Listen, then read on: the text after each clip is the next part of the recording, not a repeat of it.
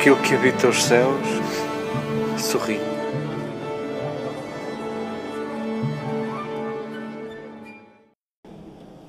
Queridas irmãs, queridos irmãos, queridos amigos, façamos destes textos que acabamos de escutar, façamos deles mapa, façamos deles nosso guia, possam estes textos ajudar-nos a dar um passo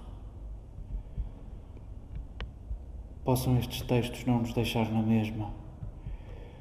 Nós escutávamos um, um texto do profeta Ageu que, que, dá conta do regresso do povo do cativeiro de Babilónia, do exílio de Babilónia. Eles chegam a uma terra feita escombros e começam a reconstruí-la no meio de alguma alegria por voltarem a casa, por serem libertados por um rei improvável, o rei da Pérsia, Ciro II, chegam à terra, apesar dos escombros, sentem alegria na reconstrução da própria terra. Com o passar do tempo, e vários são os profetas que nos vão dando conta disso, vão repetindo os mesmos erros. Muitos atribuíam o exílio a um castigo, e esse castigo adivinha do facto de Israel se vender às nações estrangeiras, de fazer alianças com as nações estrangeiras, abandonar Yahvé como único Deus verdadeiro e, ao mesmo tempo, entre as pessoas, começarem uns a explorar outros. A haver cada vez mais ricos e a haver cada vez mais pobres. Chegados do exílio, tinham uma oportunidade de recomeçar de novo e, com o passar do tempo, começam a repetir o mesmo. Aqueles que podem safam-se e os que não podem, olha, que não possam, não temos nada a ver com eles.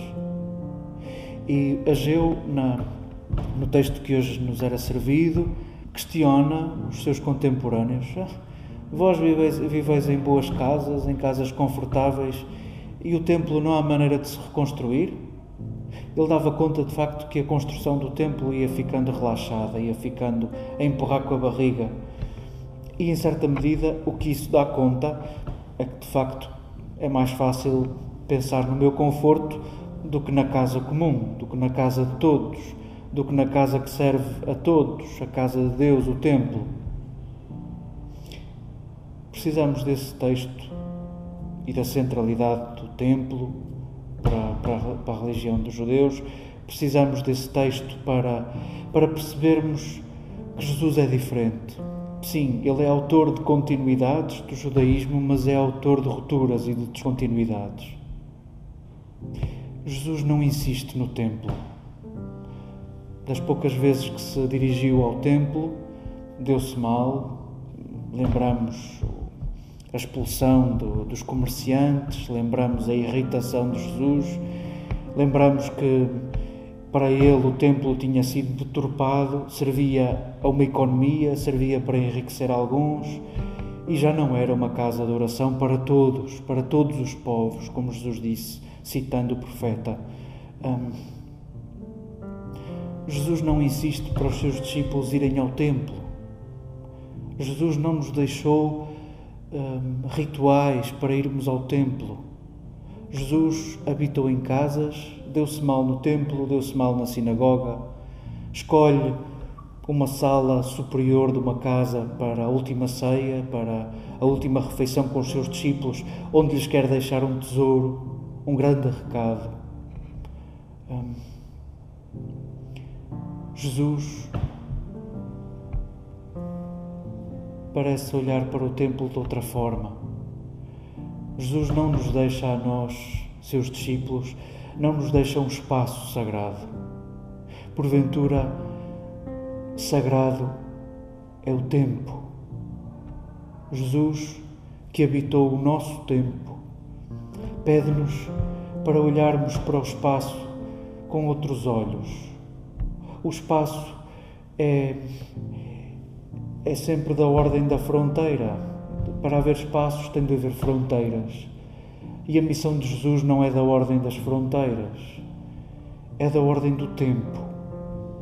Há uma, uma, uma poeta portuguesa, uma poetisa, não sei se ela gosta mais que lhe chamem poetisa ou se poeta, Adília Lopes, que, que tem um poema que porventura para mim resume todo o cristianismo, resume a intuição de Jesus. Ela diz num, num poema completo: O tempo é templo. Somos chamados a habitar o tempo e a fazer do tempo o que temos de mais sagrado. Queremos que estes textos nos ajudem a dar um passo, a sermos conduzidos pela mão de Jesus, que não quer que os seus discípulos se prendam a espaços, que não quer que os seus discípulos cativem Deus, como aquele Herodes queria em relação a Jesus, ele queria dominá-lo, queria perceber quem ele é. Nós, nós vivemos com um Jesus que nos escorrega, com um Jesus que nos escapa, porque habita o tempo. Que isto seja um convite a amarmos o tempo e a fazermos do tempo aquilo que temos de mais sagrado.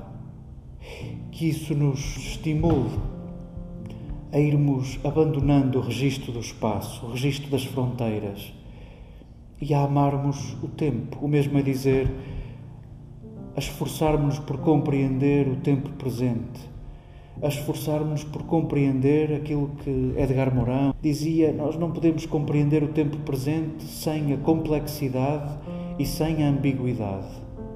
Precisamos de não abandonar esses registros da complexidade e da ambiguidade para percebermos o tempo presente, para conhecermos o tempo presente, para amarmos o tempo presente.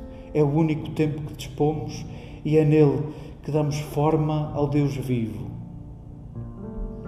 Entreguemos ao Senhor o nosso tempo.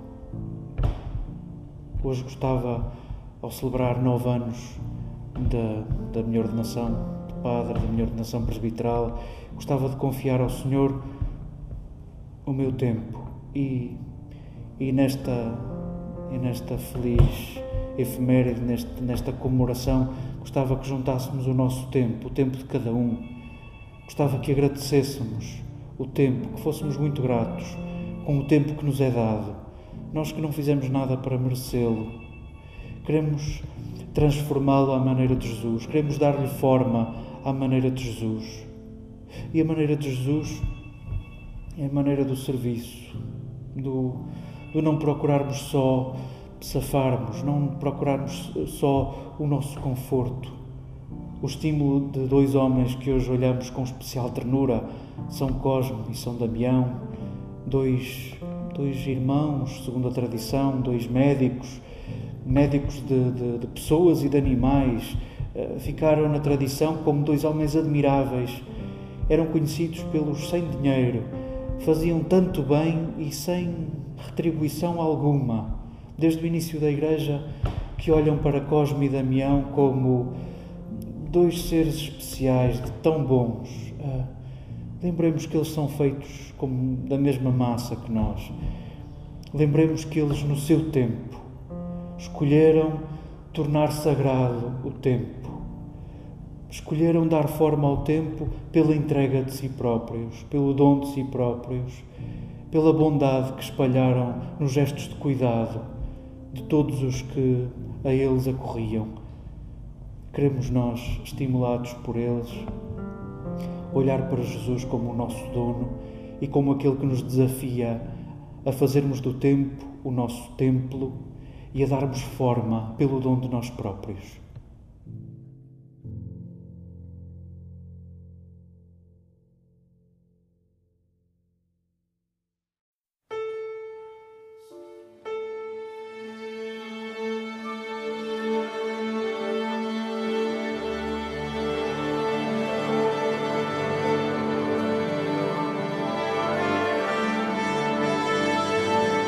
Aquilo que habita os céus sorri.